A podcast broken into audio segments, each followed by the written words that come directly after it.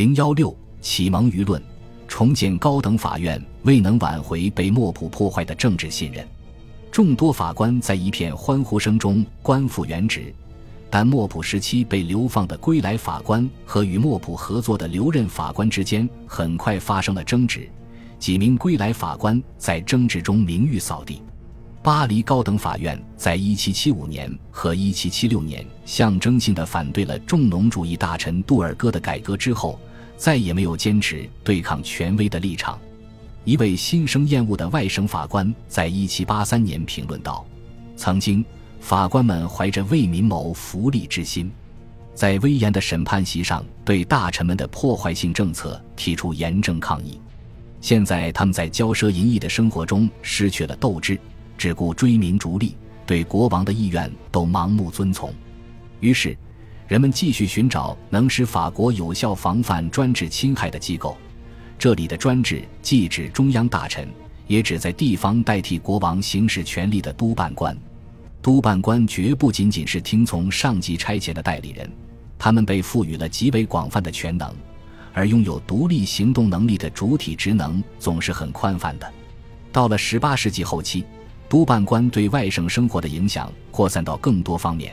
动机是他们有改善其治下所有人生活的义务，不论被治者喜欢与否。不少督办官是重农主义的公开信徒，比如成为中央大臣之前的杜尔戈。这些人都认为要在力所能及之处进行理性化改革，把最新知识投入实际的公共应用。然而，他们的一系列行为，比如强行要求街道整齐排列、推行天花疫苗。把不卫生的墓地从城镇中心迁走，禁止出售乙牛，制定强迫穷人参加劳动的方案等，都加深了人们的偏见。更何况他们天生就是不受欢迎的税务官，此时的境况就更加糟糕了。他们的行为也引发了自身与其他地方权威的冲突，比如高等法院和省三级会议。其实，高等法院和省三级会议反对的不是那些启蒙议程。而是他们的权威和纠缠不休。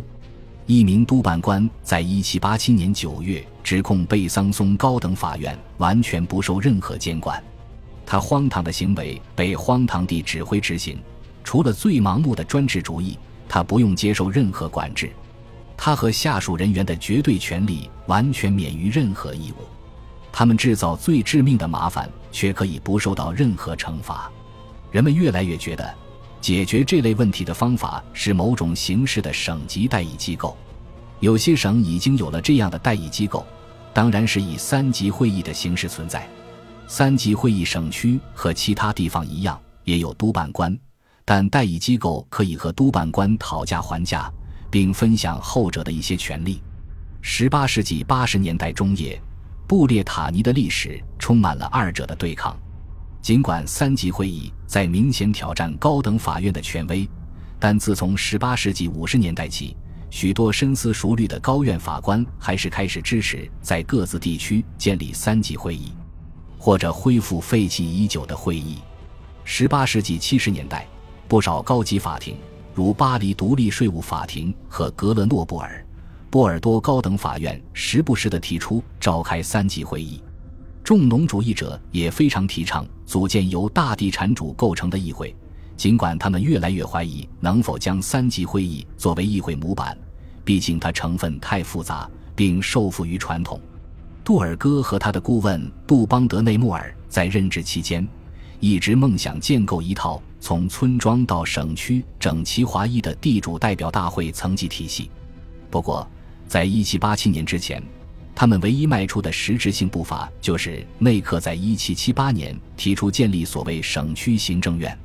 这个地主团体的提名在初审法院中进行，其中贵族和教士各占四分之一，第三等级占一半。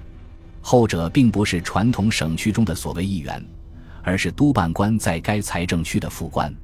贝里和吉耶纳北部最先实行该政策，而当内克1781年辞职时。当局正准备在布洛涅周围建立第三个行政院，但第三个从未建成。另外两个行政院，包括休会期间的委员会，在革命之前一直运转良好。虽然他们备受争议，不过，从如何使国家管理方式具有更多代议成分的角度看，这确实是一个可行的范例。内克的所有政策都饱受争议。事实上，他的整个人生和全部观点都是对现行政策的直接挑战。他是一位白手起家的瑞士新教银行家，夫人常常举办沙龙，于是，在18世纪60年代和70年代早期，内克成了巴黎知识界的名流。在沙龙里，他往往沉默寡言，一脸深沉，而内克夫人则精心地为丈夫营造了一种具备超凡理财能力和过人智慧的精英形象。1775年春，正值面粉战争高潮时，内克出版了一本书，支持对谷物贸易进行调控，让杜尔戈及其自由贸易政策的支持者大为恼火。这本书为内克带来了极高的声望。内克狂迷由此开始，几经起伏，一直持续到一七九零年。因此，尽管内克是外国人，而且是异教徒，却能总揽政府财政的总监大权。掌权者们没有选择一个更正统的候选人，也表明他们对自己的能力已经丧失信心。除了以独特的方式管理财政之外，内克还着手重组中央审计程序与税收结构。授意对官职买卖进行全国范围的调查，以限制过度买官。同时，他建立了省议会，部分抵消高等法院的影响。最重要的是，他一直努力让公共舆论站在自己这边。对于这股兴起于18世纪中期的新兴力量的政治重要性，内克看得比其他任何人都清楚。他也发现了公共舆论的限度。1781年。当他试图利用自己的声望在高层政策制定中赢得更多发言权时，遭到了国王的回绝。内克辞职以示抗议，但丝毫没有威胁到路易十六，因为后者曾经有过前车之鉴。所以在改革之路上，内克只能走得更远。在接下来的几年中，他没有从事银行业，而是为自己的所作所为写了一本辩护书《财政管理》。以极为丰富的细节揭示了中央政府的运作方式。该书在1785年以三卷本的形式出版，畅销国内外。这其实是作者自己的一份声明。他应该被视为国家大臣的天然人选。如果国王还希望让自己的政府获得公众信任，那么他迟早要召回内克。然而，这些只是内克的拥趸们的看法。